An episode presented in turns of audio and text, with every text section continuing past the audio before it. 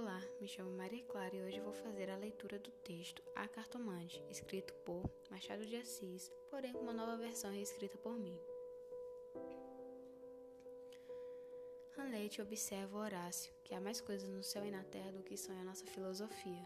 Era a mesma explicação que dava a Bela Rita ao moço Camilo, numa sexta-feira de novembro de 1869, quando este ria dela por ter ido na véspera consultar uma cartomante. Vilela, Camilo e Rita Três nomes, uma aventura e nenhuma explicação das origens. Vamos a ela. Começando com a cartomante, uma mulher discreta, misteriosa que sabia lidar com o destino dos outros. Em uma noite, recebe uma cliente com um homem, talvez amigo, namorado ou até um suposto amante. A cliente chega perto da cartomante e pede para ler a sua mão. A cartomante, logo antes de ir ao ato, lhe pergunta o nome. A mulher, com um olhar desconfiado, lhe fala: Me chamo Rita e esse homem é meu amante,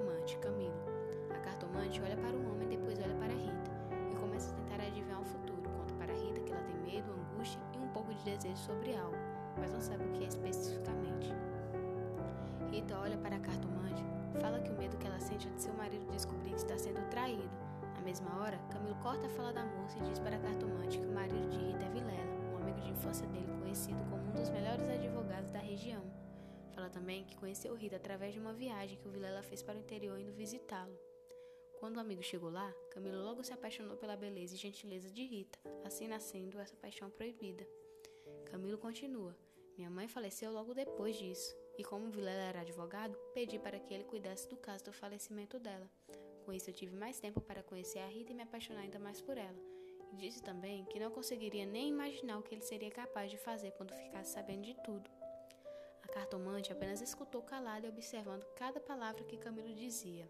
Sem delongas, ela vira para Rita e diz que o que tem no futuro para ela não é algo bom e que se ela não mudasse algumas atitudes, poderia acabar em uma tragédia logo logo. Ao ouvir isso, Camilo diz que é bobagem e chama Rita para ir embora. Ela se levanta da mesa e sai. Chegando em sua casa, ela começa a ficar pensativa, com medo de que algo realmente possa acontecer com ela.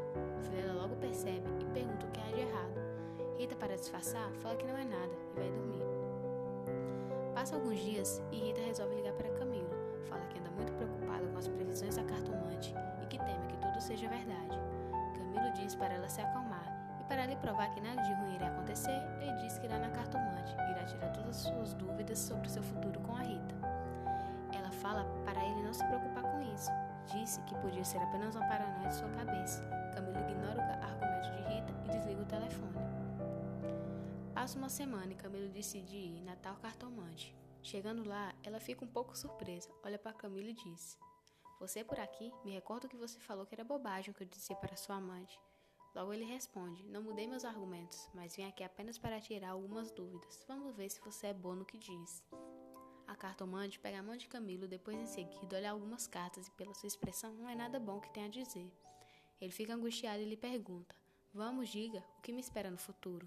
A cartomante, sem fazer suspense, lhe fala de uma vez: Camilo, o Vilela vai matar você e a Rita. Escute o que eu estou te falando. Fuja com elas do pôr do sol. Logo em seguida, Camilo recebe uma ligação de Rita. Ela, muito nervosa, diz que achou uma arma na gaveta do criado mudo em sua casa. Fala que nunca tinha visto tal coisa antes. Camilo, na mesma hora, diz o que a cartomante lhe disse sobre o seu futuro. Manda Rita arrumar as malas que ele já estava passando para lhe pegar. Rita, como sempre, teve um pouco de fé nesse tipo de coisa. Escutou ele e fez o que lhe pediu. Pegou todas as suas coisas e colocou em uma mala, saiu pelas portas do fundo para que ninguém lhe visse fugir. Quando foi atravessar a rua para entrar no carro de Camilo, se dá de cara com Vilela. Ele lhe pergunta para onde vai com tanta pressa e com malas. Ela diz que vai embora e que não deixaria matá-la. Na mesma hora, Vilela pergunta como ela ficou sabendo de tudo. Rita não lhe responde, rapidamente entra no carro.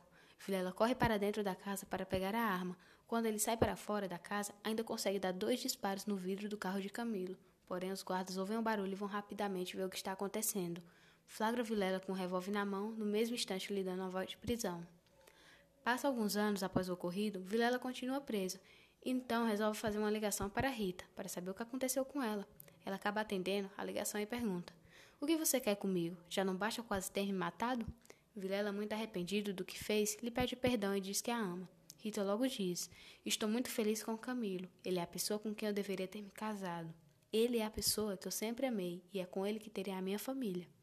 Vilela fica sem chão, desliga o telefone e começa a chorar desesperadamente, lágrimas de arrependimento ou raiva. Ninguém sabe, nunca saberemos.